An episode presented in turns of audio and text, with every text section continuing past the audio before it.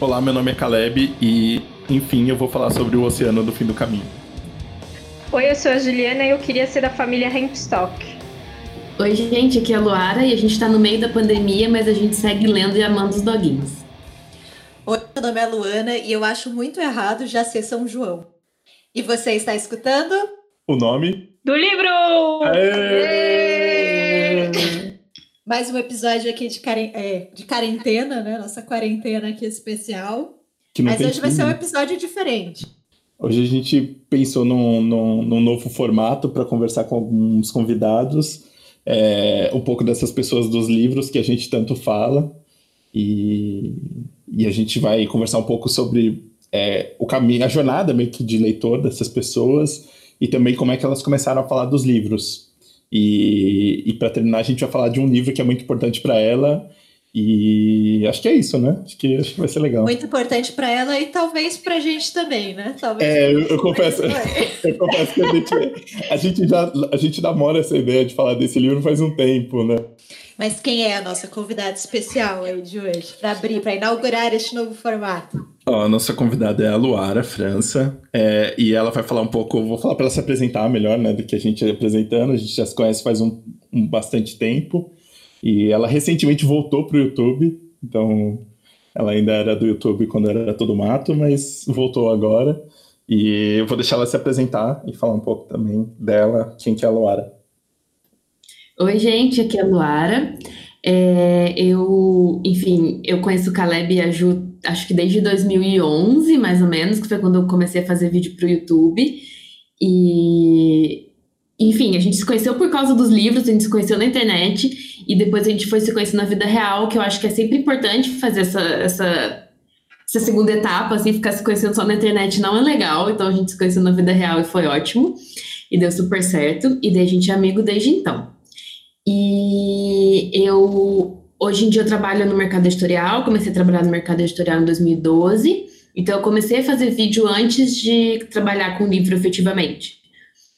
É, eu comecei trabalhando numa editora de psicologia, mas passei pouco tempo, passei seis meses só trabalhando numa editora de psicologia, e depois eu fui para Alfaguara, que agora é a Companhia das Letras. Então hoje eu trabalho na Alfaguara, na Companhia das Letras e na Penguin, que são três selos do mesmo grande grupo Companhia das Letras.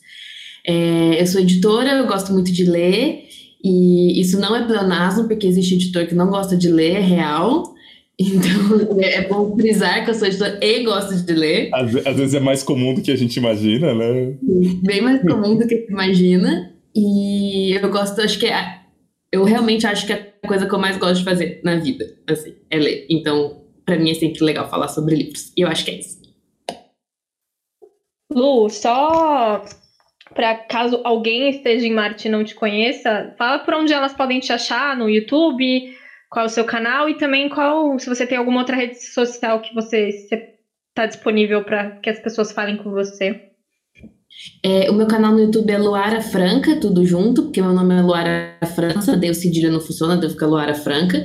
A internet me odeia, porque o meu segundo nome é Galvão, então tem o tio, também não funciona, e meu último nome é França, tem o cedilha, então qualquer um dos dois fica meio cagado.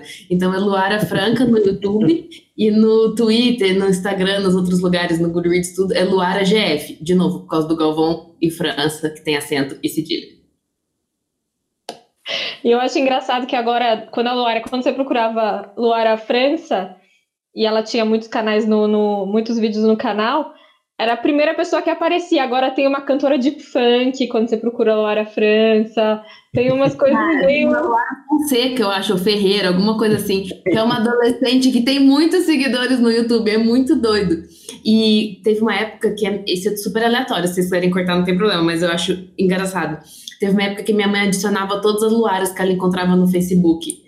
Porque, tipo, ela falava, oi, minha filha também chama Luara. Eu a adicionar todas as Luaras. Tenho certeza que as pessoas acham que ela é doida até hoje. As mães têm sempre os melhores motivos, né? Você vai- É muito relação de mãe com tecnologia, né? Tipo, Não, é, hoje em dia não, hoje em dia minha mãe é ótima, tem três Instagrams e não É, sei então. o que, super maravilhosa. Mas no começo, quando era tudo mato, cara, ela fazia coisas inacreditáveis, tipo adicionar todos os lugares do Facebook. Não, eu, sei que a sua mãe faz até umas montagens, né? Umas coisas, assim, eu acho que já Não, isso, isso sou eu mesmo. É você ainda, Isso sou você. eu mesmo. Ela só manda assim, fala, Laura, faz um vídeo aí pra mim. Daí eu faço. Tá bom. A minha mãe, ela demorou um tempo para entender o conceito de mensagem privada. Então ela, tipo, mandava as coisas super íntimas no feed mesmo. Maravilhoso. Amei. Hoje ela já, já tá um pouco melhor, apesar de ainda acreditar em corrente de WhatsApp, mas É. fora isso, tá tudo bem. Mas acho que esse é um problema que a gente pode levar para outras pessoas, né? Tipo, Isso me lembrou a época do Orkut que as pessoas colocavam, é, escreviam testemunho, eu falava não aceita, e daí sempre tinha um infeliz que aceitava sem querer, e daí ficava aparecendo lá o testemunho no Orkut. Para, para além do, do, do, do, do mato da, da internet, a gente, então, a, a ideia desse, desse episódio, e enfim, é, é também chamar depois, mais para frente, outras pessoas, né? Hoje é a Luara que está inaugurando esse formato. Então, se vocês gostarem depois, por favor, mandem sugestão de pessoas que vocês querem que a gente fale. É, a gente queria falar um pouquinho sobre essa questão de, de, de, de como você se tornou leitora, como é que, como é que foi a sua relação com livros. Você, você, você gostava de ler desde pequena? Você tinha uma família que lia com você?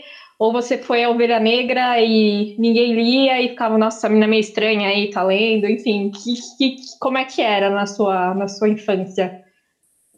É, na minha infância, eu não, não vim, não venho de uma família de leitores, é, nem meu pai. Minha minha família, na verdade, é muito pequena, assim. Eu tenho mais contato mesmo com meu pai e com a minha mãe, e os dois não são leitores. Mas mesmo a família mais estendida, eu não tenho irmãos, e mesmo a família mais estendida, não, a leitura nunca foi um- uma constante na nossa vida. Mas eu sempre gostei de ler, eu comecei lendo gibi, e eu lembro quando a minha mãe, eu era, quando eu era criança, minha mãe me deu de aniversário ou de Natal, não lembro, uma assinatura da Turma da Mônica, e foi tipo, uau, que coisa incrível, porque era mega caro. era um daí- sonho isso, né, cara? Era um negócio Era um sonho, era inacreditável. um sonho, tipo, um ano de Turma da Mônica. Ainda vinha dois almanacs, sabe? Era, tipo, muito legal. E daí eu lembro que esse um ano de gibi rendeu por muitos e muitos e muitos anos, porque eu ficava relendo e, e debatendo aquilo. E eu também sou de uma cidade pequena que não tem biblioteca. Então eu lembro, eu também não, nunca- não tinha livro em casa. Mas tinha um sebo perto de onde minha mãe trabalhava, que tinha um senhorzinho maravilhoso, que ele me deixava comprar um livro, depois que eu lia, eu ia lá e trocava o livro. Então, funcionava quase como uma biblioteca, sabe? E ele sabia que, que, tipo, eu não tava indo trocar, eu já tinha acabado de ler e tava indo pegar outro. E mesmo assim ele deixava. Então eu li muita coisa por causa desse sebo também, maravilhoso. E, mas é isso, tipo, não, eu não, até hoje minha mãe fica tentando entender por que, que eu gostei de ler e a gente não consegue chegar a nenhuma conclusão assim. E, mas sempre foi uma coisa presente na minha vida e sempre foi uma coisa que me deixou muito contente, muito feliz. E sempre que eu tô meio triste, que a vida tá uma merda, eu tento ler. Eu lembro até hoje, uma vez eu tava conversando com o Caleb, a gente tava, ah, esse mês tá horroroso, ai que bosta de mês desgraçado, inferno, não sei o que, não sei o que. Daí, Um perguntou pro outro, ah, o que, que você leu esse mês de bom? A gente, nada, não li nada. É por isso que tá uma merda esse mês, por isso que essa vida tá horrorosa, porque não lê mais nada, não sei o que, não sei o que, não sei o que. Então, eu acho que tem muito essa relação também. Quando eu não tô lendo, eu tô mais triste do que quando eu tô lendo. Mesmo se eu estiver triste e eu vou ler, eu vou ficar um pouco menos triste, entendeu? É tipo, é uma coisa que ajuda, não importa qual seja o sentimento. Fez sentido? Faz- é, Mas eu sempre, mas você sabe o que você falou? Eu sempre penso nessa, nessa questão de como não tá lendo um bom livro me, me incomoda, assim, sabe? Tipo, ler bons livros, sejam ele quais forem, né? Tipo, não importa. Melhor a vida, cara. Eu acho, eu acho muito engraçado isso, como às vezes realmente é isso, falta isso, né? Lógico, nem sempre você consegue, né? N coisas, ainda mais se a gente pensa agora na quarentena, tem sido difícil, né? Enfim, para todo mundo, né? Mas eu sinto falta de ler bons livros, assim, sabe? Tipo, acho que é eles que me movem mesmo. É, então, já a gente fez um episódio sobre quarentena, leitura de quarentena, então só pulando no tempo, depois a gente volta um pouquinho. Como é que você tá na quarentena, assim? Você tá lendo normal ou você percebeu alguma mudança nos seus hábitos? Como é que... É, esse ano foi um ano meio desgraçado, assim, porque, quer dizer, obviamente, mas agora falando uma, uma coisa mais pessoal. mas é, eu, eu, percebi que eu tava lendo muito pouco no começo do ano. Tipo, em janeiro eu li um livro, em fevereiro eu li dois quadrinhos, e em março eu não li nenhum livro, tipo, fora do trabalho, né, pra mim. Então, tipo, são, foram três meses que eu li um livro só, um romance e dois quadrinhos. E daí, quando eu vi isso, eu falei, cara, tem alguma coisa tá esquisita aí, não, não, tá, não tá fechando. E daí, em abril, eu meio que falei, não, vamos, vamos mudar isso. E daí, veio, abril é tudo que foi pelos ares, né?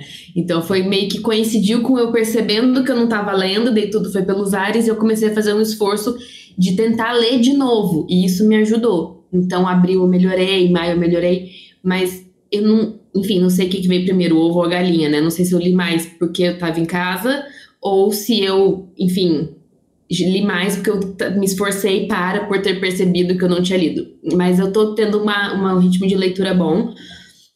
E eu tô voltando a fazer coisas que eu gostava muito, que é tipo ouvir audiobook, que eu tava muito tempo sem ouvir, então eu ouvi vários esses meses. É, eu desistir, tipo, eu não gosto de livro de capa dura, não adianta, não, não adianta, não tem o que faça eu gostar. Então, se o livro tá em capa dura, eu não vou comprar porque eu não vou ler, então eu vou comprar no Kindle, entendeu? Não adianta, eu, eu tô conhecendo coisas de mim de novo, tipo, cara, não adianta, não vou ler. Se tiver na capa dura, eu não vou ler, vai me irritar, é pesado, não tem como segurar, não tem como dobrar. Então, eu compro no Kindle, tipo, esse tipo de coisa tá, tá me ajudando também, eu acho. Mas voltando um pouquinho, Lara, você lembra assim qual foi o primeiro livro assim que você leu quando você era criança e que te marcou muito assim quando você saiu a transição do gibi para o livro assim? Teve alguma leitura? Eu não lembro o primeiro livro, mas eu lembro muito do que, que eu acho que todo mundo que tem mais ou menos a minha idade vai falar isso, mas eu lembro muito da coleção Vagalume e eu lembro muito dos Caravelho do Diabo. Então assim, foi um, eu não sei se ele foi o primeiro, mas foi um que marcou muito, assim, mais do que os caras, eu acho. Para mim foi o, o, o Escaravelho do Diabo. E, mas é isso, tudo nesse esquema que eu não sei muito bem quando isso aconteceu, é uma coisa meio confusa, né, dessa infância pré-adolescência estranha também. É o Escaravelho, o Escaravelho é maravilhoso, porque assim, é o único livro que eu guardei da coleção, porque eu gostava muito. E aí, com, quando eu fiquei mais velha, eu fui conversando com as pessoas e todo mundo tem uma, é, é maluco por esse livro. Engraçado, né? O que, que tem nesse livro que as pessoas, que as crianças gostam tanto? Tipo, é um livro e falando agora, eu, eu, ler. eu não lembro da história. Nossa, eu lembro muito. É ruivos. Toda vez que eu vejo um ruivo na rua, até hoje, eu fico pensando. e os caravelho que ele deixava. Mas eu não lembro, tipo, como. Eu, Quem eu acho que assassino? Eu acho que talvez tenha uma pegada meio dessa coisa de crime, que assim, é, ela não é, ele não é tipo super pesado, tipo, sei lá, não é um policial, é, sei lá, sanguinolento, mas eu acho que tem uma coisa de transição, de marcar gente exatamente por isso, porque ele é envolvente a trama e, e tem uma coisa meio do tipo, parece meio proibido, né? Parece meio um mundo meio assustador, eu acho. É, porque acho que tem uma Seria coisa meio killer, né? É, então assim, tem uma coisa meio do tipo de descoberta, assim, sabe? Tipo de você olhar e falar assim, nossa, isso aqui não, talvez eu, eu, não é mais para mim, eu nunca li nada desse tipo, assim, sabe? E é engraçado que ela falar isso, porque eu lembro, o primeiro livro adulto que eu li, eu lembro, que é aquele Papillon, Papillon, Papillon. E, e eu lembro, de, e é uma, essa coisa meio tipo de fugir, e de prisão, e de tá, tá, tá. Eu acho que essa pode ser uma, uma passagem boa de, de prender a atenção dessa desse adolescente, criança, whatever, assim, sabe? Eu acho que faz muito sentido isso. A, a coleção Vagalume é muito legal, né? Ela foi muito importante né, nesse sentido. A gente já falou dela aqui também e, e acho que acho que marcou, sei lá, na nossa geração, pensando de todos nós daqui, marcou muito, né? Assim, ela foi muito importante, né? E tem uma coisa meio de, de, de disso que a, que a Luana perguntou, que é eu lembro muito de ler gibi. É, e essa transição é curiosa como essa transição vai acontecendo e a gente às vezes até deixa é, um pouco o gibi para lá, né? Ele parece mais coisa de criança. Você continuou lendo quadrinho? Porque hoje eu sei que você gosta, mas você continuou lendo quadrinho nessa época ou não? Não, eu acho que eu parei e depois eu voltei quando eu estava um pouco mais adolescente, assim, mas teve um período da infância que daí eu estava lendo livros de criança, efetivamente, não gibi mais. Eu acho que daí eu voltei a ler Daí com quadrinho de super-herói já. que daí é um pouco mais adolescente, um pouco, né, mais, não é tanto tão de criança, assim. Mas, que foi na época que tava passando Supergirl na televisão também. Que eu fiquei, tipo, fascinada, fascinada, e daí acho que uma coisa levou a outra tal. E daí acho que foi isso, mas eu deixei de o gibi de lado um tempo. É, Lu, você lembra de alguma, algum livro na escola? Você lia? Tinha, tinha esse é, alguma ligação, assim, alguma, alguma lembrança desse tipo? Tinha biblioteca na escola, alguma coisa do tipo? Tinha biblioteca na escola, mas era uma coisa muito doida que a bibliotecária não deixava os alunos entrarem na biblioteca. Então você tinha que porque senão a gente ia estragar os livros. Então você tinha que pedir para ela, para ela lá pegar. Só como é que você ia pedir se você não sabia o que que tinha, o que que não tinha? Era tipo uma micro sabe? Então era uma coisa meio estranha, mas enfim, eu, ela me dava livro, eu lia, mas era, era uma biblioteca muito muito precária assim.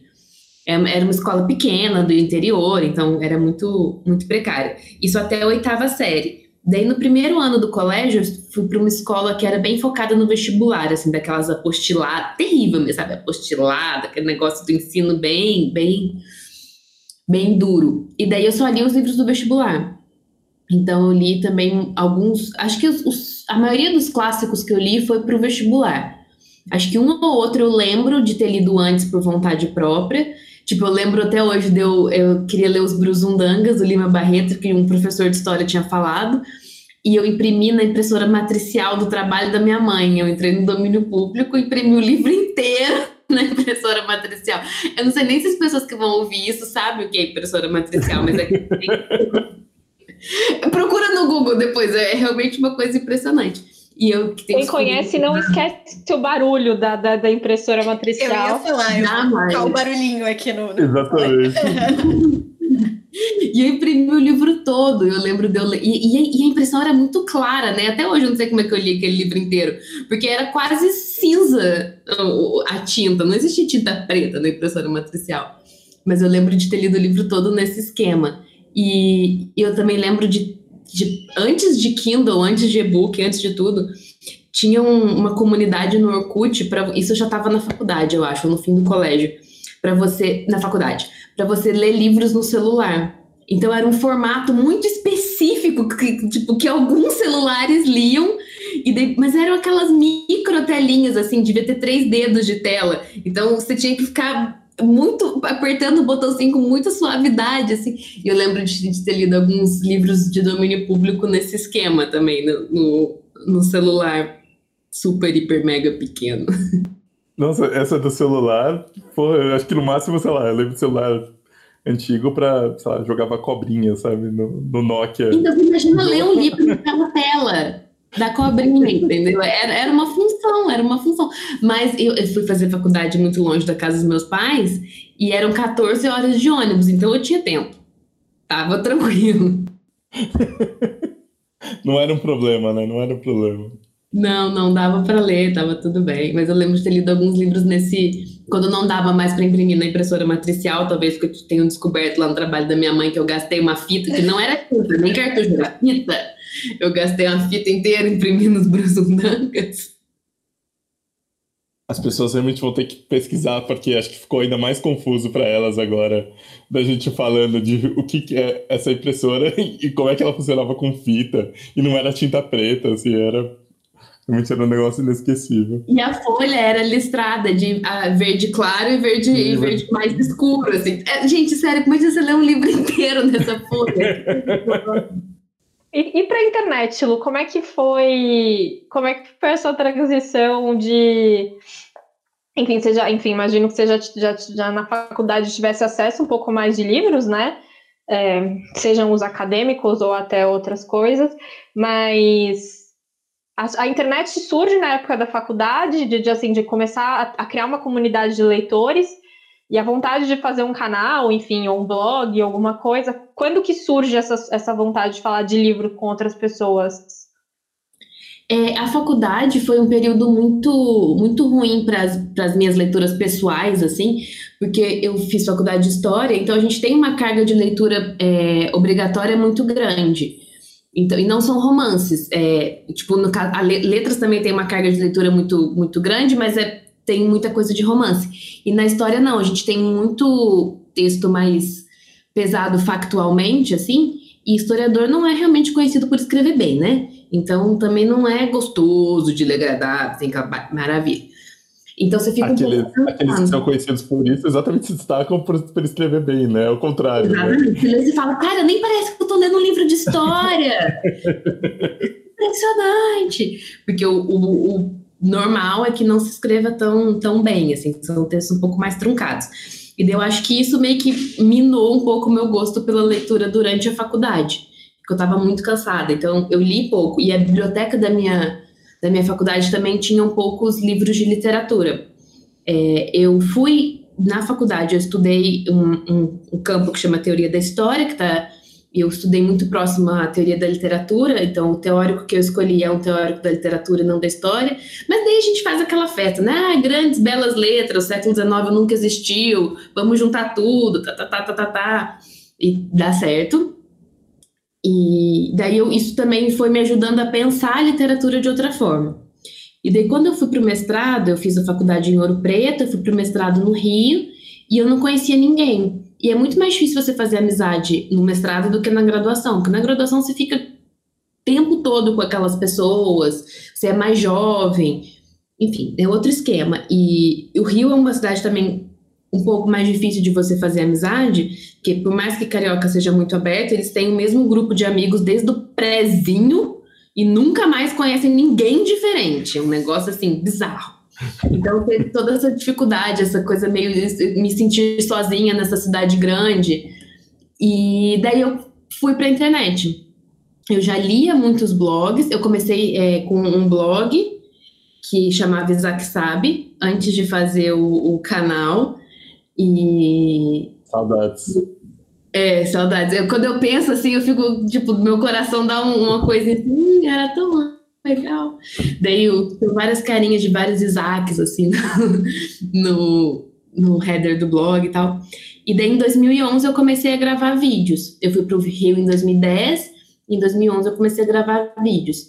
E porque eu achei que, eu, quando eu descobri, eu falei, cara, que coisa incrível, tem gente falando de livro no YouTube. E desde então o YouTube é a minha rede social preferida, minha plataforma preferida, e o algoritmo do YouTube conhece mais a minha alma do que eu mesmo, assim que eu entro, ele sabe o que eu quero assistir. Às vezes eu não sei, mas ele sabe, ele mostra o que eu quero naquele momento. Porque desde 2011 ele me acompanha.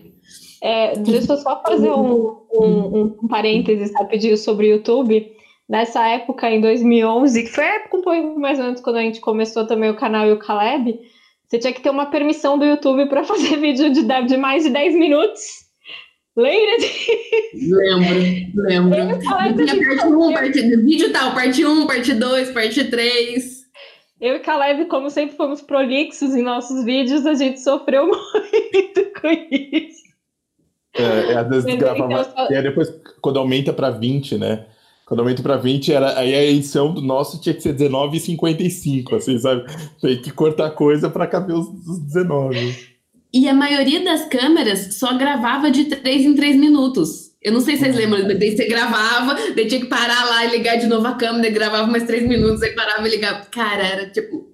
Foi muito. Era muita vontade de falar de livro mesmo, porque nada ajudava, assim, absolutamente nada ajudava. E eu, eu perdi o que eu tava falando antes disso. Não, então você falou que você começou, que você, o YouTube te conhece melhor porque você usa o YouTube com, com entusiasmo desde 2011, quando você é, começa a gravar. Do, do algoritmo do YouTube que eu descobri o melhor vídeo do mundo, que é um unboxing de tartaruga. É sério, é perfeito. Eu vou mandar para vocês depois. É uma tartaruga que está em hibernação dentro de uma caixinha e o dono da tartaruga tira ela e coloca ela na água quente para ela mexer as patinhas assim. Sério, é a coisa mais perfeita do mundo. E quem mostrou isso foi o algoritmo do YouTube, porque eu gosto muito de assistir unboxing. Ele mostrou um unboxing de tartaruga.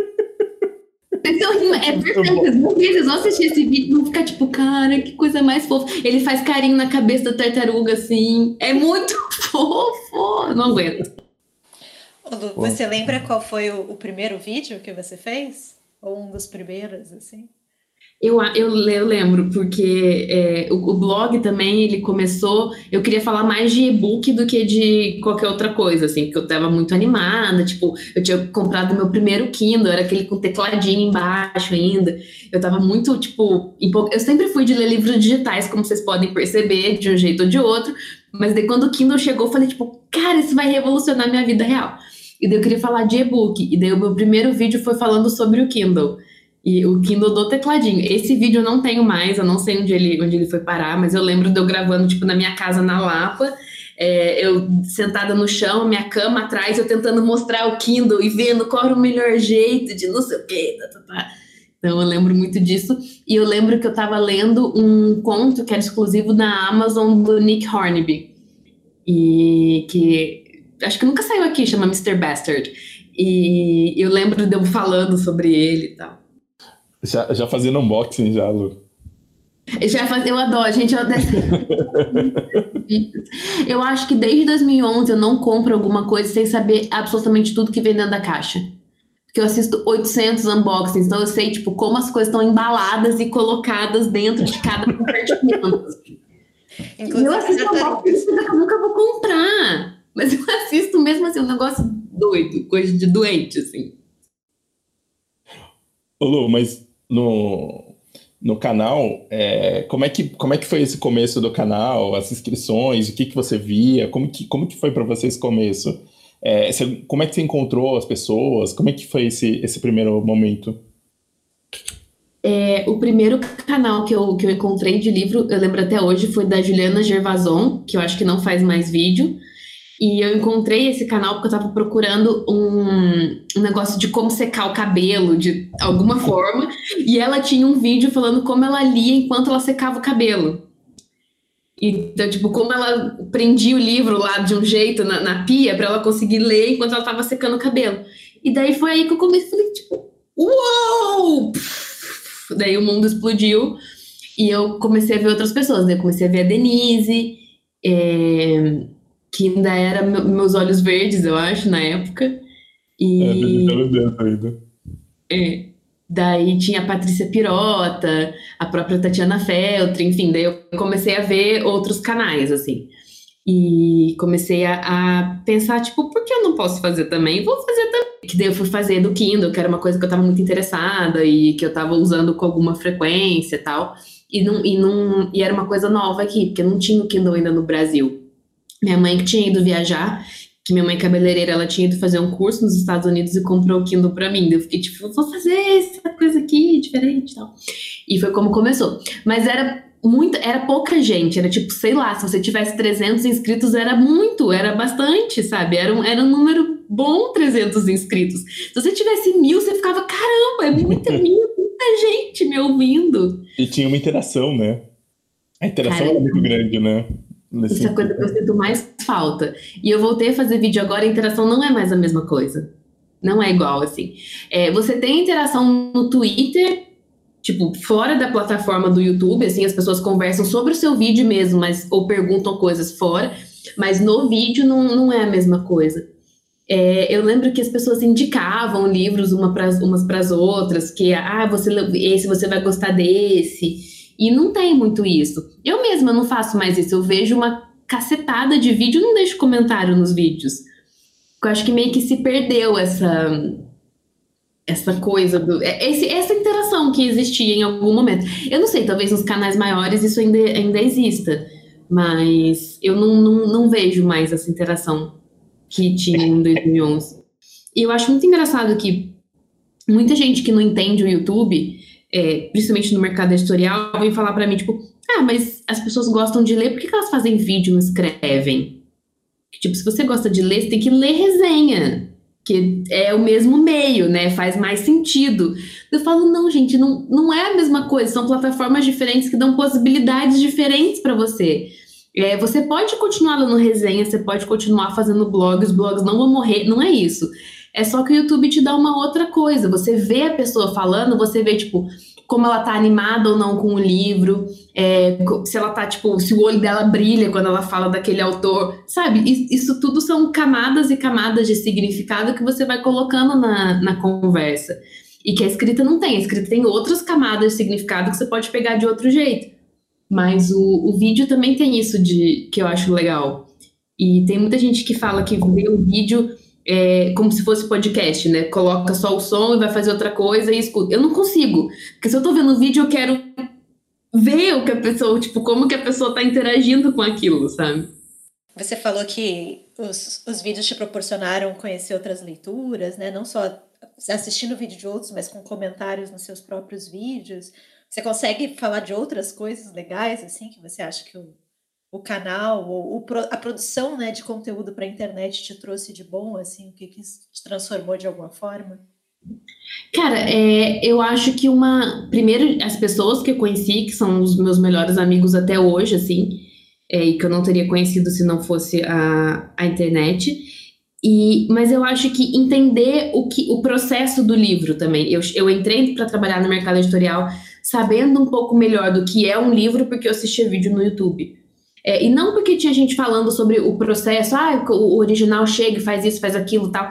Não, mas é porque você abre a, a sua possibilidade para ver o que está saindo em outros países, outras pessoas comentando sobre os livros, e você vê as diferenças, você começa a entender melhor do mercado mesmo. Eu acho que isso foi, para mim, foi uma coisa muito importante. Eu só consegui porque eu assistia vídeo de livro no YouTube. E eu acho que faz diferença, assim. Hoje em dia, que eu já estou trabalhando no mercado geral tem um tempo, é um pouco mais difícil descobrir coisas novas pelo YouTube. Porque eu tô, enfim, é, é diferente, estou em outro estágio da minha carreira, eu leio livros de outra forma, enfim, é um pouco mais difícil. Mas no começo, isso me ajudou muito a ter uma ideia geral do que, que cada editora publica, o que, que cada, é, qual é a cara que cada editor, cara, cara que cada editora tem. É, quem traduz cada livro, qual tipo de livro cada tradutor gosta, tudo isso, essas foi, foram informações que eu fui acumulando e me ajudaram no meu trabalho, assim. Eu tenho certeza que no começo isso me ajudou muito, eu entender um pouco mais de como o mercado funcionava.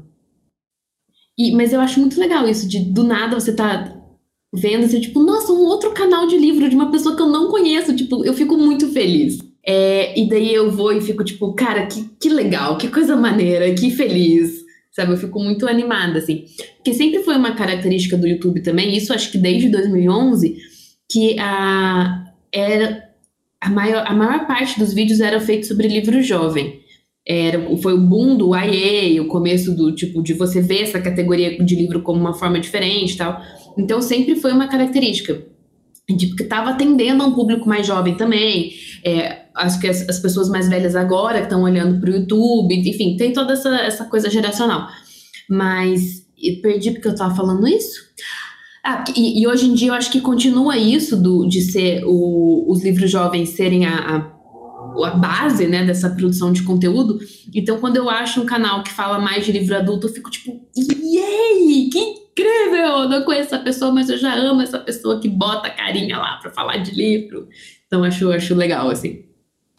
E até o perfil, né, Lu? Que você vê pessoas mais velhas produzindo conteúdo. Antigamente era, era um, geralmente eram pessoas mais novas, né? Tinha um perfilzinho assim mais característico e hoje em dia se encontra bastante diversidade, de fato, né? É muito legal, assim, porque você tem visões diferentes e você consegue pegar livros diferentes, ouvir pessoas diferentes falando. Então eu acho isso muito bom. Sempre fico muito muito contente quando eu descubro uma coisa nova. É, e essa coisa do, dos livros jovens, né, de, pensando nesse começo até agora, é, eu, eu, eu, lembro que até, até, até sei lá, a gente da, da ter começado o canal um pouco era tipo de falar de livros que a gente não via tanto outras pessoas falando, assim. Não era oh, os diferentão, não, mas por conta do, da bagagem da livraria, a gente teve, a gente teve eu pelo menos eu conheci autores que a gente não estava acostumado a ver tanto desses outros.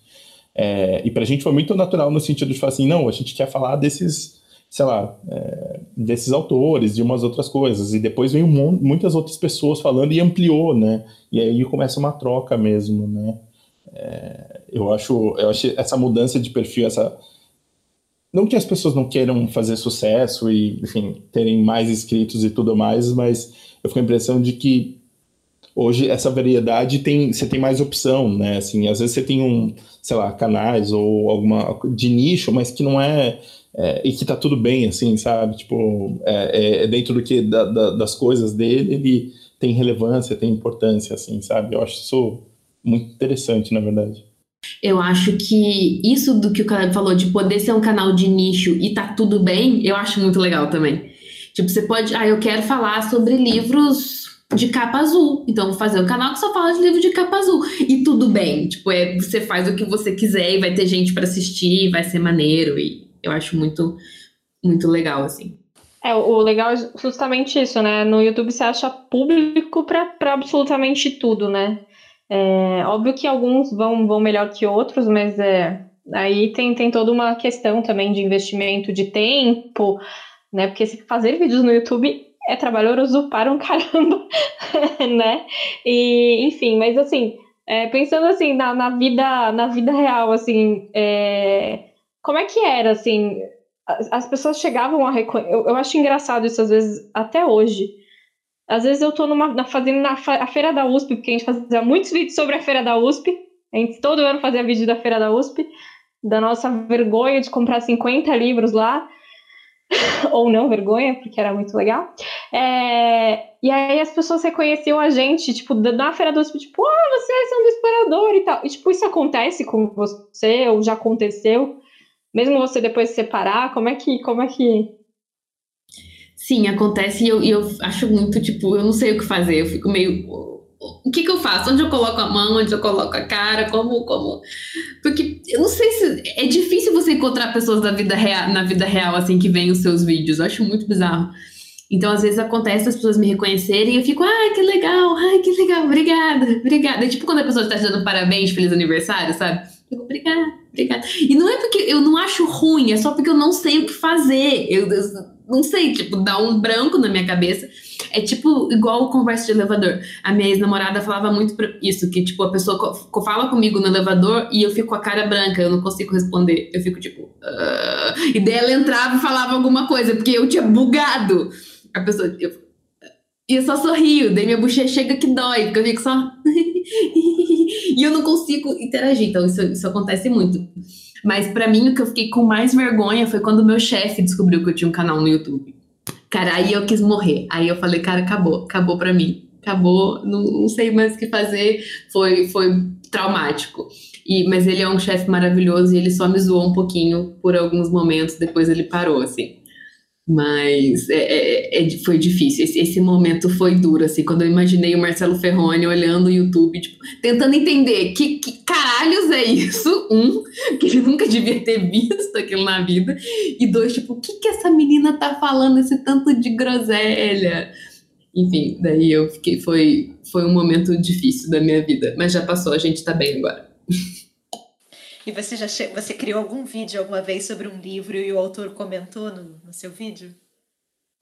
É, não no meu vídeo, mas teve uma coisa que foi muito fofa, que eu fiz um vídeo sobre o que a marca quer dizer, do Lindon, e eu não sei como, a, não, sei, não lembro se foi a agente dele que mandou para ele, alguma coisa assim, e daí tem uma. Ele mandou um e-mail de resposta falando: ah, que eu não consegui entender tudo porque tá em português, mas eu entendi alguma, algumas coisas, achei muito legal, fiquei muito feliz e tal. E é um livro que eu amei tanto, tipo, eu fiquei tão fascinada e, e aquilo foi tão lindo. E daí quando eu via o e-mail, eu fiquei tipo, caralho, que foda. Tudo que demais, hein? E eu não sei como que, como que isso aconteceu. Eu acho que foi a gente dele que mandou, ou alguém da COSAC mandou pra gente dele, a gente dele mandou pra ele, eu não sei exatamente, ou se a gente dele era brasileira, enfim, tinha alguma coisa assim e, e funcionou e eu fiquei tipo, cara, que foda. Mas é que se pensar é uma coisa, é isso, né? O YouTube de uma, uma brasileira falando de um livro né, sobre um francês, é, tipo, é muito dentro, né? Muito. O livro é mega de nicho, ele é maravilhoso, eu amo ele, mas é um livro mega de nicho. Tipo, ele tá falando da relação dele com Foucault, gente, pelo amor de Deus, sabe? Eu falei dele no, no episódio nosso da Flip. Foi, foi esse o livro que eu falei. passado, olha esse gancho, hein? A ligação, ó, tô totalmente combinada aqui. Arrasou. É, Agora, você, você ficou um tempo sem canal, sem, sem nada. Por que, que você voltou? É, eu não sei porque que eu voltei. Acho que eu tava com fogo no nariz. É, um, eu queria, tipo, ah, quero fazer alguma coisa, tô aqui sem fazer nada em casa, quarentena e tal. E porque eu fiquei com saudade de falar de livro de um jeito não blasé, assim. É uma coisa que eu converso muito com o Caleb e com a Ju, que quando você trabalha no, no mercado editorial, você meio que tem uma relação um pouco diferente com os livros. E isso pode acabar drenando a sua energia e o seu amor por, por aquela coisa que era tão importante para você. Porque tudo vira meio que um mercado e tudo é falso e tudo nada faz sentido e tá, tá, tá. E eu queria quebrar um pouco essa essa coisa. Como eu falei antes que eu tava há três meses sem conseguir ler nada para mim. Falei, cara, tá, tudo isso estava influenciando. E daí eu falei, eu quero voltar a gostar de livro de um jeito sincero e bonito. Que foi uma das coisas que, eu, que eu falei sempre que o Leia Mulheres me deu muito, assim. Eu acho que o que eu continuo trabalhando no mercado editorial tem muito do que o Leia Mulheres me deu que eu ia todo mês ver um monte de gente falando sobre um livro que eles leram só porque eles queriam, eles não estavam ganhando dinheiro com aquilo, eles não, tipo, estavam se mostrando e sendo mais inteligentes, ninguém estava vendo. É só gente que gosta de ler e ia lá para ler e falar de livro, sabe? Então, eu acho que o Ler Mulheres me deu muito isso, e quando eu saí do Rio, eu meio que perdi um pouco, porque eu não, não consegui, enfim, me, me colocar de novo nessa posição de ver a literatura como uma coisa que pode ser divertida. E São Paulo então, é meio difícil, né? São Paulo é horrível, odeio essa cidade. Jesus amado, cidade horrorosa. Se não tiver esse negócio que vai todo mundo trabalhar de home office mesmo, tchau São Paulo. Tá? Se gosta muito de nessa cidade, não dá, Jesus, não dá, não dá. Até perdi o rumo da, da, da prosa aqui. São Paulo tá no meio cidadezinha. Eu tô nesse ponto também. Você vai ser home office, eu vou vazar. Nossa, sério. Se anuncia um home office, dezembro acabou o contrato do aluguel, assim, Carlota Joaquina bateu dessa terra, não quero trazer nem areia, sabe?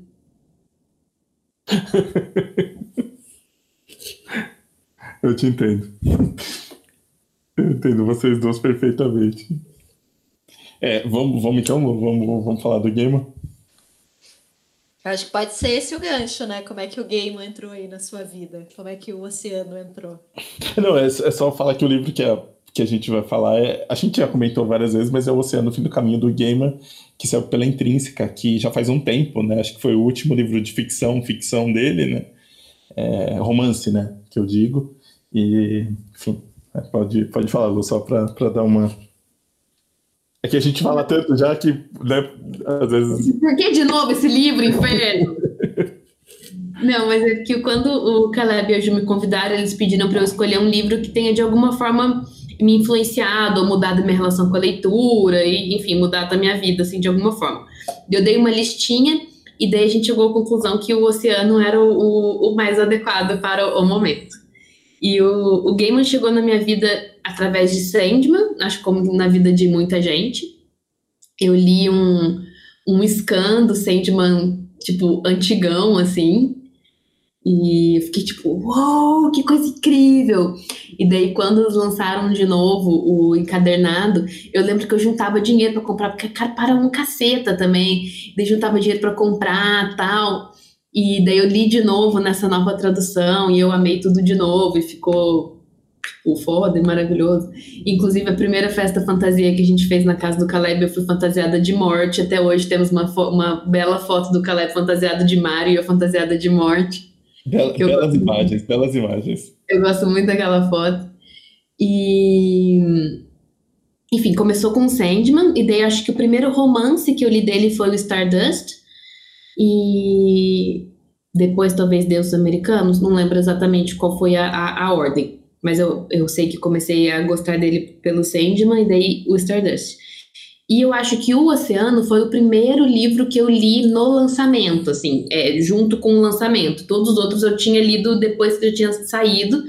Eu não vi o New Gaiman na Flip, e se o Caleb e a Juliana puderem não fazer muito alarde sobre isso, Ficaria agradecida, porque eles são os exibidos. Mas tudo bem. É, foi só o Caleb. Para pra meu, pro meu primeira tristeza, foi só o Caleb. Nessa época eu ainda não existia na Flip. Então, pior ainda, Caleb, você não vai falar sobre isso. O Caleb vai ficar em silêncio. Caleb não vai. Mentira, pode falar, porque ele é perfeito. Mas, enfim, daí eu, o Oceano foi o primeiro que eu li nesse esquema de ler junto com o lançamento. E eu tava muito ansiosa. E quando eu vi que ia falar de infância, eu fiquei tipo, ai, que saco, detesto criança, que coisa infernal. Tava tipo, caceta, vai ser um saco. Mas não foi, entendeu? Foi lindo. E ele fala, eu acho que ele fala muito sobre isso que a gente está falando, da literatura ser esse lugar quentinho e que a gente se recolhe quando tá tudo ruim. Então, eu acho que é um livro que eu leio uma vez por ano, pelo menos, porque é isso, quando eu tô meio, hum, tá tudo ruim, daí eu leio de novo, entendeu? Porque fica tudo melhor. E eu acho que o Neil Gaiman é um desses autores que tem uma voz tão específica, tão, tão, tão específica e tão bonita que ele pode escrever qualquer coisa que eu vou ler e eu vou amar. E eu acho que ele e a Rainbow Rowell e a Jane Austen, eu falo que eles têm essa coisa que é uma é uma, é uma voz muito específica, é uma a tradução disso deve ser um capeta, porque é uma voz muito específica e é muito difícil de você chegar ali você conseguir entender, porque não, ele não usa um vocabulário difícil, ele não usa a construção de frases difíceis, mas ele tem alguma coisa ali atrás, que é essa coisa bonita da literatura, sabe? é, é, isso, ele só tá mostrando pra gente essa coisa bonita da literatura o tempo inteiro. Então eu, eu, enfim, eu gosto muito e o oceano me deu muito esse quentinho de tipo, cara, a literatura é bonita, né? Você acaba de ler e fica bonito, né? É bonita, né? É, essa, essa era a minha primeira pergunta, porque eu tava, assim, é muito engraçado, eu já li esse livro duas vezes, uma assim que lançou, foi quando a gente foi para o Peru até, a gente levou o, o, o livro na viagem e o Caleb, e aí a gente leu lá, gostou. Aí depois eu tive que reler pro clube, que foi há uns dois anos, talvez. E eu não lembrava de absolutamente nada da história, assim, bizarramente. E aí eu fui folhear agora, eu não lembrava de novo da história. E aí eu tava olhando, eu falei, cacete, esse livro tem uma história muito, muito, muito triste. E aí a, a, a Luara recentemente fez um vídeo no canal dela, né? que é livros para deixar o coração quentinho, e um dos livros é O Oceano do Fim do Caminho. Eu queria entender por que você fez isso com as pessoas, Lara. Porque eu acho isso, que tipo, quando você acaba de ler, você fica pensando como como a literatura é bonita, né? Tipo, é triste para um cacete. Mas é, é a literatura que ajuda você a passar por todas essas coisas difíceis e tristes e horrorosas. Então ele me é um livro muito triste, mas ele eu sempre termino de ler ele acreditando um pouco mais nos livros. E eu acho que isso é, é bom, assim, acho que deixa o seu coração quentinho de alguma forma, sabe? Que te, tem uma solução. Pode, não vai ficar tudo bem, não vai ficar tudo bem, mas tem uma soluçãozinha ali para deixar um, sabe, um calorzinho, uma coisa, uma coisa bonita. E a história é triste, mas ao mesmo tempo é sobre amadurecimento, né? Então, Amadurecer é triste, dói, é horroroso, mas você chega no fim. Tipo, você. A adolescência termina. É muito bom isso. Tipo, cara, a adolescência termina. Olha que lindo. Olha que coisa incrível. Para a nossa sorte. Cara, nossa sorte. Ela termina e você nunca mais vai passar por isso. Nunca mais. É horrível, né? Você vai ter outros problemas, vai ser outra, outra coisa, mas a adolescência, nunca mais. Tipo, às vezes eu penso nisso real e fico feliz. Eu penso, tipo, cara, tá tudo ruim, mas eu nunca mais vou passar pela adolescência. Tipo, nunca mais. E, te, eu, eu acho que relendo agora, né?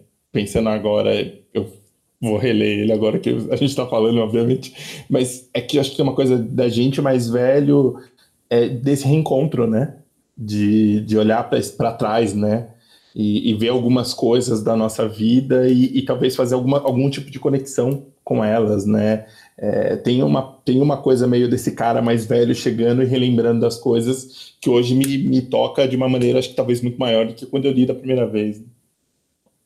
Com certeza, eu acho que tem isso desse, desse, cara mais velho olhando e relembrando as coisas, mas também tem uma coisa que daí eu acho que vai muito de encontro à questão da, da narrativa literária, que é como você pode como a, a, literatura pode te ajudar a encarar a vida mesmo. Ela não vai te dar resposta, mas ela vai te dar uma narrativa diferente. Às vezes é tudo que você precisa, sabe? E não é uma narrativa que te faz escapar das coisas, é só uma narrativa diferente para você ver o mundo de uma outra forma. É claro que no livro isso é tipo, mega extrapolado, ele vê o mundo de outra forma, literalmente, com outros mundos e tudo mais. Mas ele tá. O que ele tá falando é que a sua vida é uma grande narrativa que você vai construindo e você vai vendo ela de formas diferentes ao longo do tempo, assim.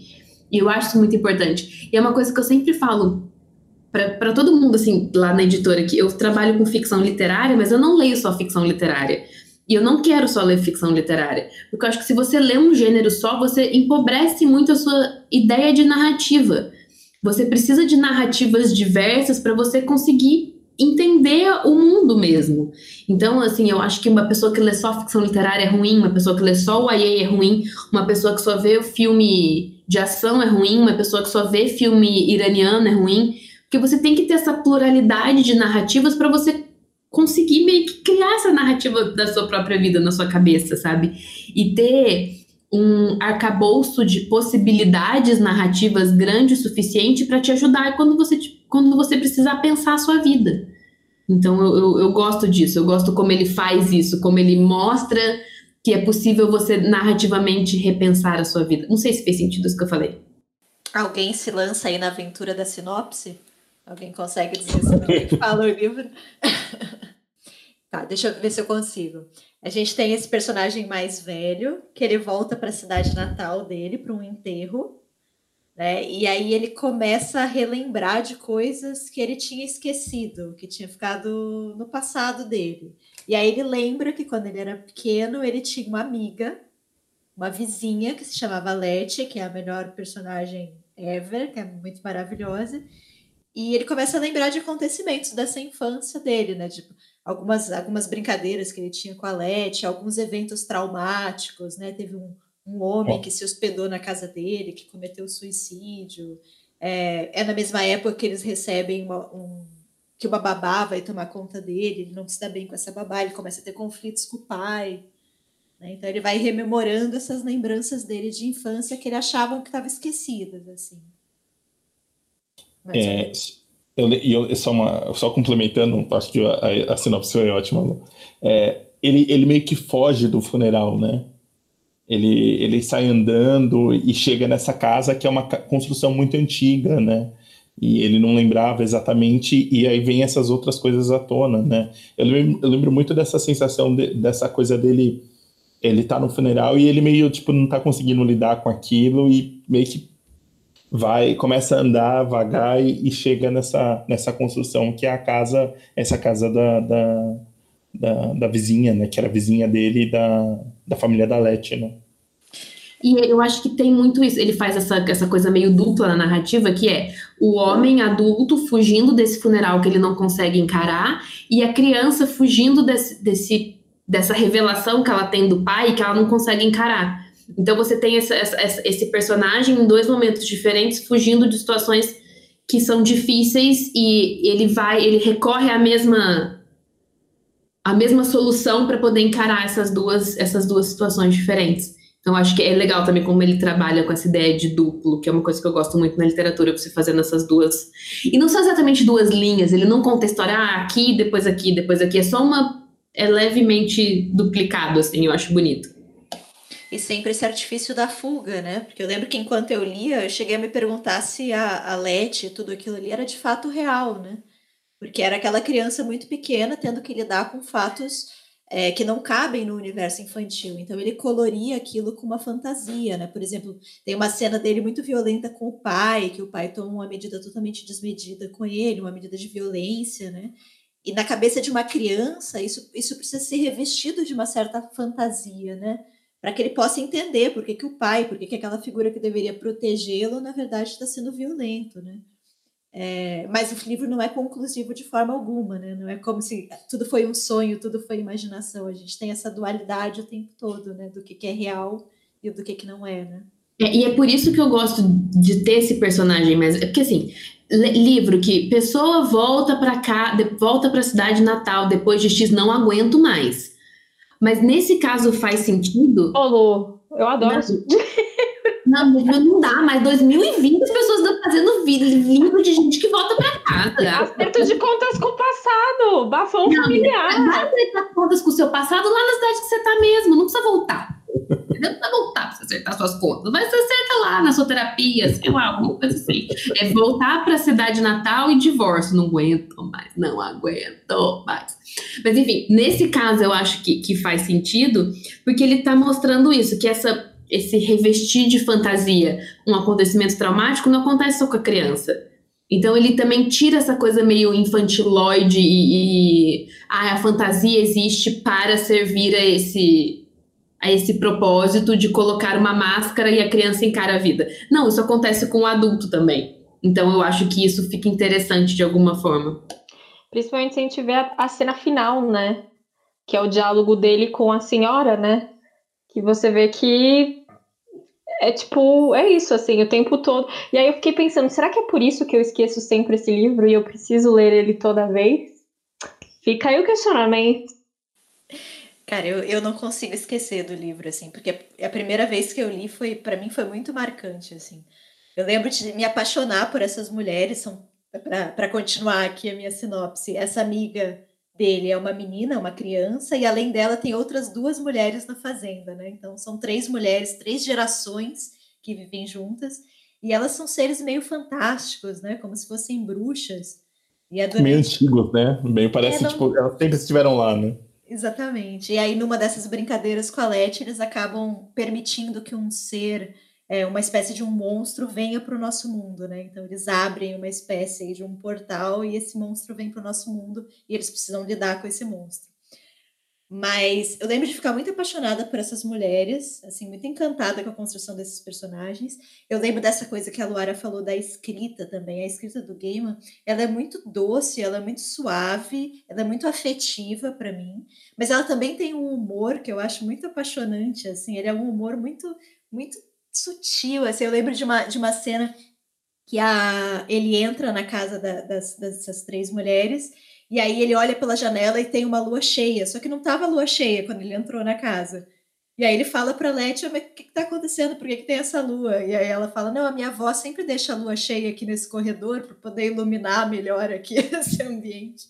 Então, é, essas, essas, esses pequenos, não é um humor assim escrachado, digamos, mas tem uma graça ali, tem uma coisa que eu gosto muito, assim, que eu acho muito única do game.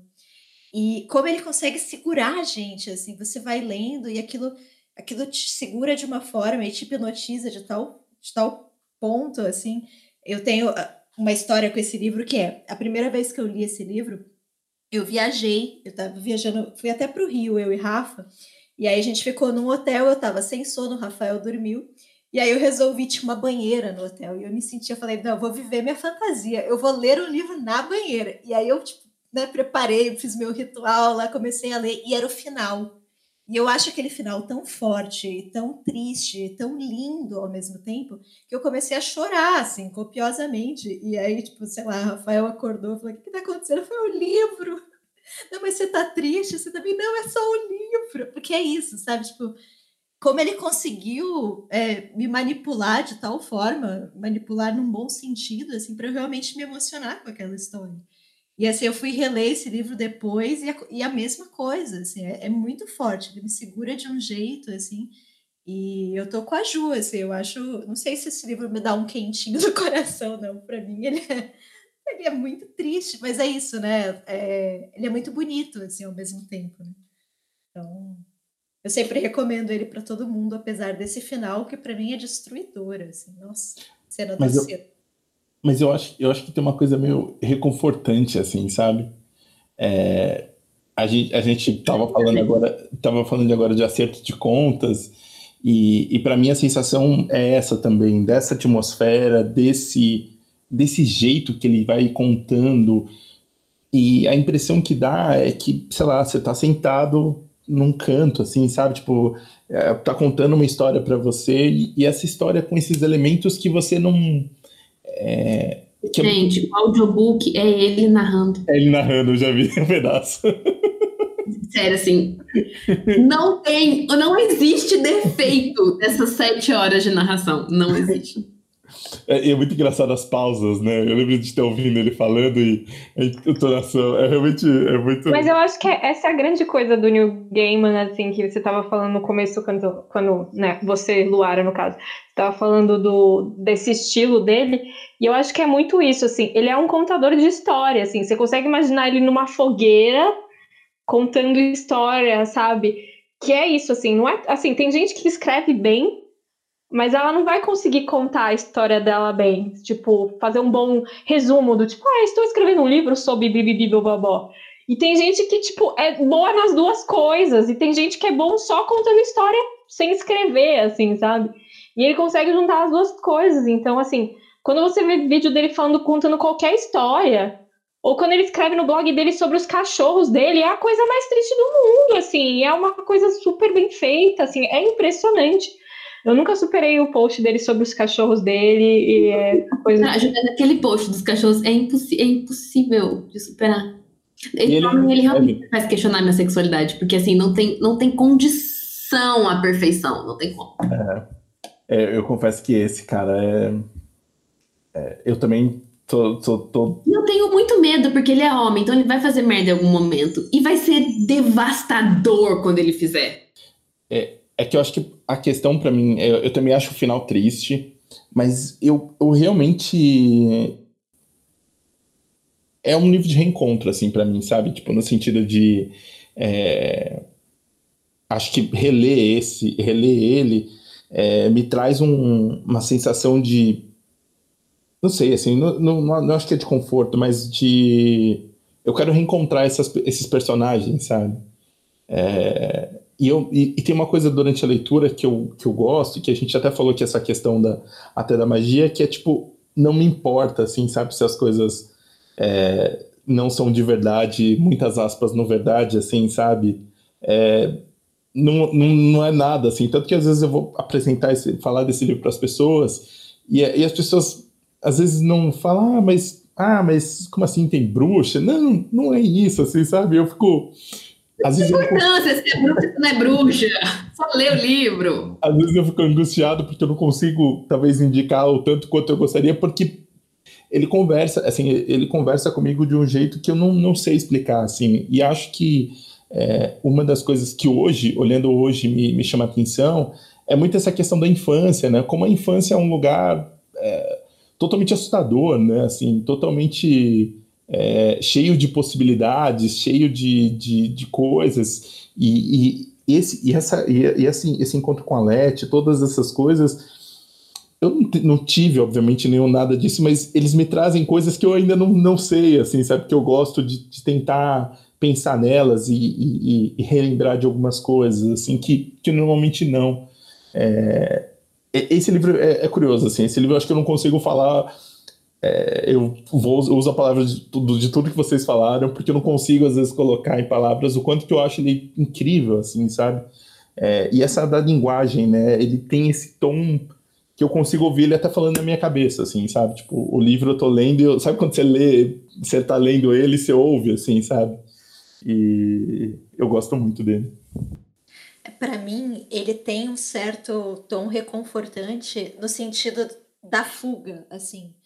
Eu acho que a gente. Deixa eu ver como expressar isso. Mas a gente tem uma imagem, uma, uma visão ruim sobre fugas. É, quando a gente está passando por alguma coisa muito difícil na nossa vida e de alguma forma a gente escapa ou tenta escapar ou tenta fugir daquilo, a gente se sente meio mal, assim, a gente se sente meio fraca quando é uma estratégia, sabe? Às vezes é o que você precisa disso para você continuar, para você seguir em frente, sabe? Eu acho que a, a fuga ela, ela, é importante. Você precisa ter esse lugar onde você possa é, se onde você possa estar durante um tempo, sabe? É, onde você possa recuperar suas forças e depois voltar para lidar com o mundo real. E eu acho que o livro, ele mostra isso, que você faz isso durante a infância, como a, Lu bem colocou, você faz isso durante a idade adulta também, e você vai continuar fazendo isso, porque ele sempre volta, né? O personagem tem isso. No final, ele, ele a gente sempre descobre que aquilo, na verdade, já se repetiu outras vezes, né? E, e que tá tudo bem, assim, esse espaço, ele vai estar tá lá para quando você precisar, assim. E ele não é um espaço propriamente é, seguro ou reconfortante, porque não é isso, né? É um lugar onde você tem a magia, mas você também tem o assustador, né? O terrível. Mas é um lugar onde você pode ir simplesmente para ajudar você a lidar com o mundo real, assim. onde você pode ir mesmo para refrescar a sua visão de mundo, assim. E nesse sentido eu acho reconfortante, mas o tom triste para mim ainda ainda ainda predomina.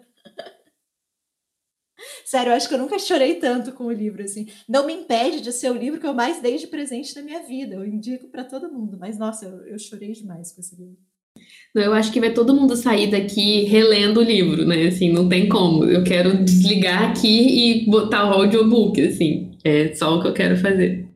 Mas, Lu, por que que de todos os livros possíveis você escolheu esse, assim? Por que que, por que que você acha que ele foi importante, assim, na sua trajetória como leitora? É, eu acho que ele foi muito o livro que me falou que estava tudo bem você procurar esse meio do caminho entre a, litera, entre a ficção literária e a contação de história, efetivamente. Acho que foi muito ele que me mostrou que, cara, é, é bonito você chegar nesse meio do caminho, é, é, o, é o objetivo de todo livro, de alguma forma você contar uma história, você ter um pedaço do tempo parado ali naquela história e contar isso de uma forma bonita e contar isso com uma linguagem bonita. E eu lembro que esse mesmo chefe, que eu falo dele com alguma frequência na minha vida, pois meu relacionamento mais longo, de oito anos, é, ele ele é uma pessoa que tem um, um gosto muito característico, é muito difícil para ele gostar das coisas. E eu lembro que quando eu indiquei esse livro, eu fiquei tipo, caralho, ele vai odiar. Ai meu Deus, eu vou ser mandada embora, que ele vai falar que eu não entendo nada de literatura, é agora. Mas daí ele leu, ele ficou, cara, Lara, é muito bonito. E eu me senti muito é, validada, na minha opinião, sabe? Foi tipo, yay, Ferrone gostou. Então foi, foi uma validação profissional também, de alguma forma, muito engraçada. E, e, tem isso, eu acho que profissionalmente foi um livro importante. Eu não, não trabalhei no livro, não editei, não fiz nada nesse livro, inclusive sonho. Mas eu acho que profissionalmente ele foi uma coisa importante para eu entender também o que, que eu gosto, o que, que eu quero trabalhar, onde eu quero chegar, é, o que, que eu quero que os meus autores, enfim, passem para as pessoas. Ele foi importante para mim por isso também. Que legal. Eu, não, eu nunca tinha pensado sobre isso, que para vocês darem livros de presente deve ser muito difícil, né? Cara, o assim, profissional pode estar em jogo, né? É, é, é, sempre, é sempre um julgamento. Quando ele pergunta assim, que ele ouve muito audiobook também, ele pergunta, Lara, o que, que você tem ouvido aí? Eu já fico, ai, caceta, ai, caceta, o que, que eu vou falar? Ai, meu Deus, ai, meu Deus, ai, meu Deus. Agora a gente já tá numa relação um pouco mais tranquila, que eu consigo entender o que ele gosta e falar, ah, eu tô ouvindo isso aqui, eu tô adorando, mas você não vai gostar, porque você é chato. Então a gente já tem uma, uma coisa um pouco mais tranquila nesse sentido. É o termo técnico, né? O termo técnico esse. É o termo técnico que você é chato, e daí você não vai gostar, porque você é incapaz de sentir felicidade. Tem essas coisas, a gente fica brincando essas coisas assim. Mas é muito. Você gostar de um livro, e mesmo quando você vai comprar os direitos, você falar para todo mundo: eu gostei desse livro e eu acho que a gente deve publicar. Cara, dá um cagaço, um cagaço. Você fala, cara, quando as pessoas lerem, elas vão odiar, e elas vão achar que eu não sou capaz de fazer o meu trabalho, e eu vou ser mandada embora, e daí entra o, o aspiral doido, assim.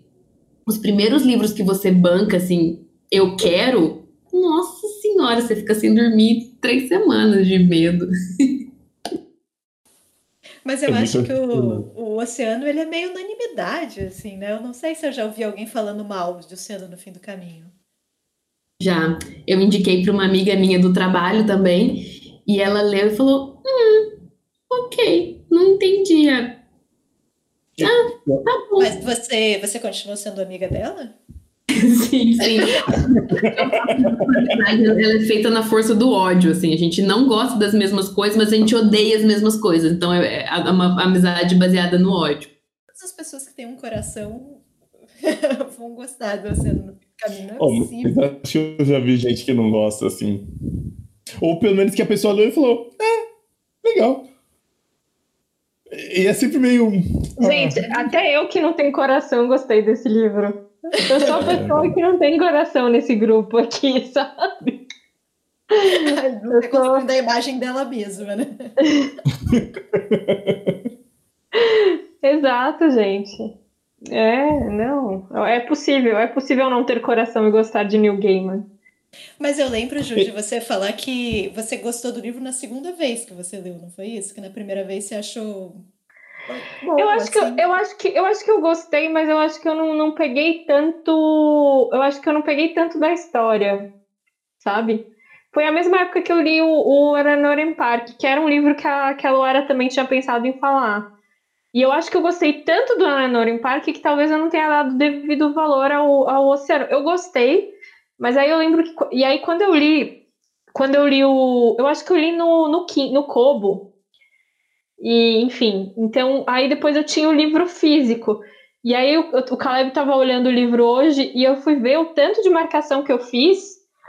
Mas aí já foi numa segunda. Aí ele ainda falou assim: Ai, Juliana, será que foi você que marcou? Aí eu falei assim: Caleb, quem escolhe a flag que combine com a capa do, do livro, a cor, que coloca a flag, porque ele achava que era o livro era dele, na verdade é meu esse livro.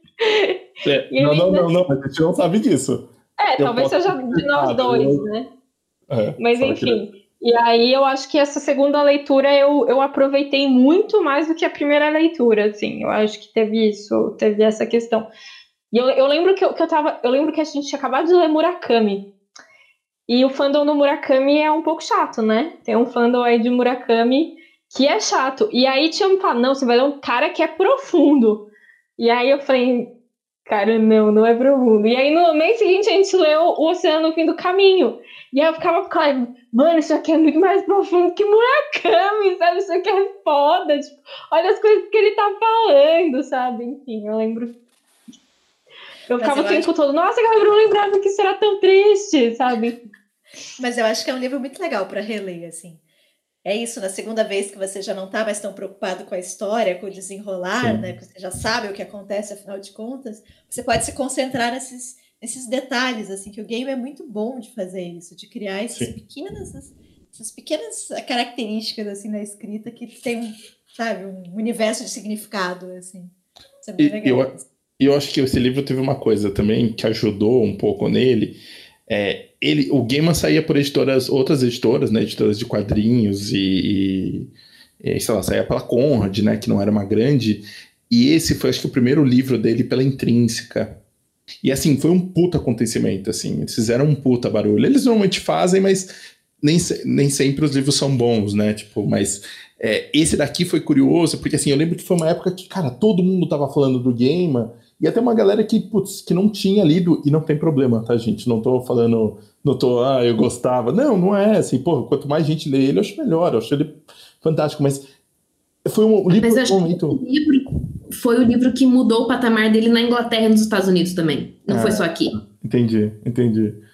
Foi a partir desse livro que ele deu realmente o, o salto, assim, foi daí que vieram as séries, foram pegando os livros mais antigos, foi esse livro foi muito definidor da carreira dele nesse sentido. Não que ele não fosse conhecido, não tô falando isso em... dois status mesmo, né? Mas em, em vendas, esse livro foi diferente dos outros. E, e, mesmo aqui, vendeu pra caramba, assim. Eu lembro que, cara, lembro, assim, e foi isso. Acho que, acho que teve uma coisa também do momento. A gente, a gente falou aqui durante o episódio de nem sempre você tá lendo o mesmo livro que as pessoas, mas acho que esse foi um dos raros casos de quando saiu, tava quase todo mundo lendo o mesmo livro, né? Que é, foi a mesma coisa que aconteceu com a Ferrante, que alguém ainda não terminou. Bem, é isso, gente. A gente agradece. Ó. Mas eu, eu assim, o, o, esse foi o primeiro livro do Gaiman que eu li. Eu já tinha lido os quadrinhos, gostava muito dos quadrinhos, mas este foi o primeiro livro. E para mim é o melhor livro, assim. Para mim é o livro mais, mais redondinho. É, se, se, eu tivesse que indicar, assim, para mim o melhor livro do Gaiman seria esse, assim. É, tem outros livros que eu gosto, mas nossa, eu acho ele muito bem resolvido. Assim, eu acho muito cristal sem defeitos. Assim, eu não vejo nada nesse livro que eu pontuaria negativamente, sabe? De verdade. É, eu acho, eu acho que tem muito é, meio ápice, né? Tipo, é, ele escrevendo no melhor momento dele, assim, sabe? Tipo, já resolvido umas questões e, e concordo com, com você, Lu, assim, sabe? Tipo, é, é, o grande livro no sentido até meio do tipo, ah, foi o último lançamento, o último romance, né? Teve algumas outras coisas depois, mas sei lá, eu fico esperando um outro livro desse, assim, sabe? E a gente nem sabe Ele se sempre vem. engana a gente. O homem não escreve, porque tá o quê? Com a pressão do mundo nas costas dele. Exato. E aí fala assim, vai ter novo livro dele. Aí é tipo ele recontando mitologia nórdica. Nada contra, da hora, mas sabe? Peraí, peraí, peraí, não, mas a gente quer ficção nova dele, né? Não necessariamente. E aí sempre anunciou o novo livro do game, não sei o quê. Aí é tipo recontando o Chapeuzinho Vermelho. Só, pô, ninguém. E já faz tempo, né? Esse aqui é de 2013. É, 2013. 2013. Então, desde lá estamos esperando, né? É, nossa, é muito tempo. Enfim, acho que leiam o Oceano do Fim do Caminho. Gaiman, se você estiver escutando a gente, publica outro livro aí, na moral. É, um abraço, um abraço para você. Acho que é isso, né? Alguém tem alguma consideração final aí sobre o oceano? Ele é maravilhoso. Apenas leiam. É, acho que é isso então, né, gente? Queria agradecer a participação da, da Luara. Muito, muito, muito, muito obrigado. E ter... Eu que queria agradecer vocês por terem me chamado. É sempre uma delícia falar com vocês, é sempre uma delícia falar de livro. E ainda mais agora que, tipo, a gente tá trabalhando em casa, deve ficar aquela coisa super difícil. Então é gostoso você ficar, sei lá, duas horas falando sobre livros de um jeito mais leve e tranquilo. Então eu que agradeço. Muito obrigada por terem me chamado. É isso, obrigado mesmo. É, é isso. Se vocês tiverem sugestões, sugestão de pessoas, né, para a gente trazer aqui, é, pessoas dos livros, é, entre em contato com a gente pelo Instagram, né, o nome do livro podcast, pelo e-mail o nome do livro podcast.gmail.com, pelo Twitter, o nome do livro pode, pelo Facebook, qualquer um desses lugares, entre em contato com a gente, mandem sugestões. Tá e agora temos canal no YouTube, sempre reforçando. Exatamente, exatamente. Tem o seu canal, pouquíssimos inscritos ainda, mas estamos lá, procure por nome do livro, podcast. A gente, a gente, a gente já subiu os primeiros episódios lá, então quem tem curiosidade, porque os, os primeiros não estão no, é, no feed né, do, do Spotify. Do, do Spotify mas agora já está lá no Instagram, no Instagram, no YouTube. Então escutem, assinem o canal. Isso aí. Então é isso. Fiquem bem, sobrevivam mais uma semana. Fiquem em casa se puderem. Se puderem, né? se cuidem mesmo. Até mais, viu, gente? Tchau, tchau. Até mais. Tchau, tchau. Tchau, tchau, gente. Beijo.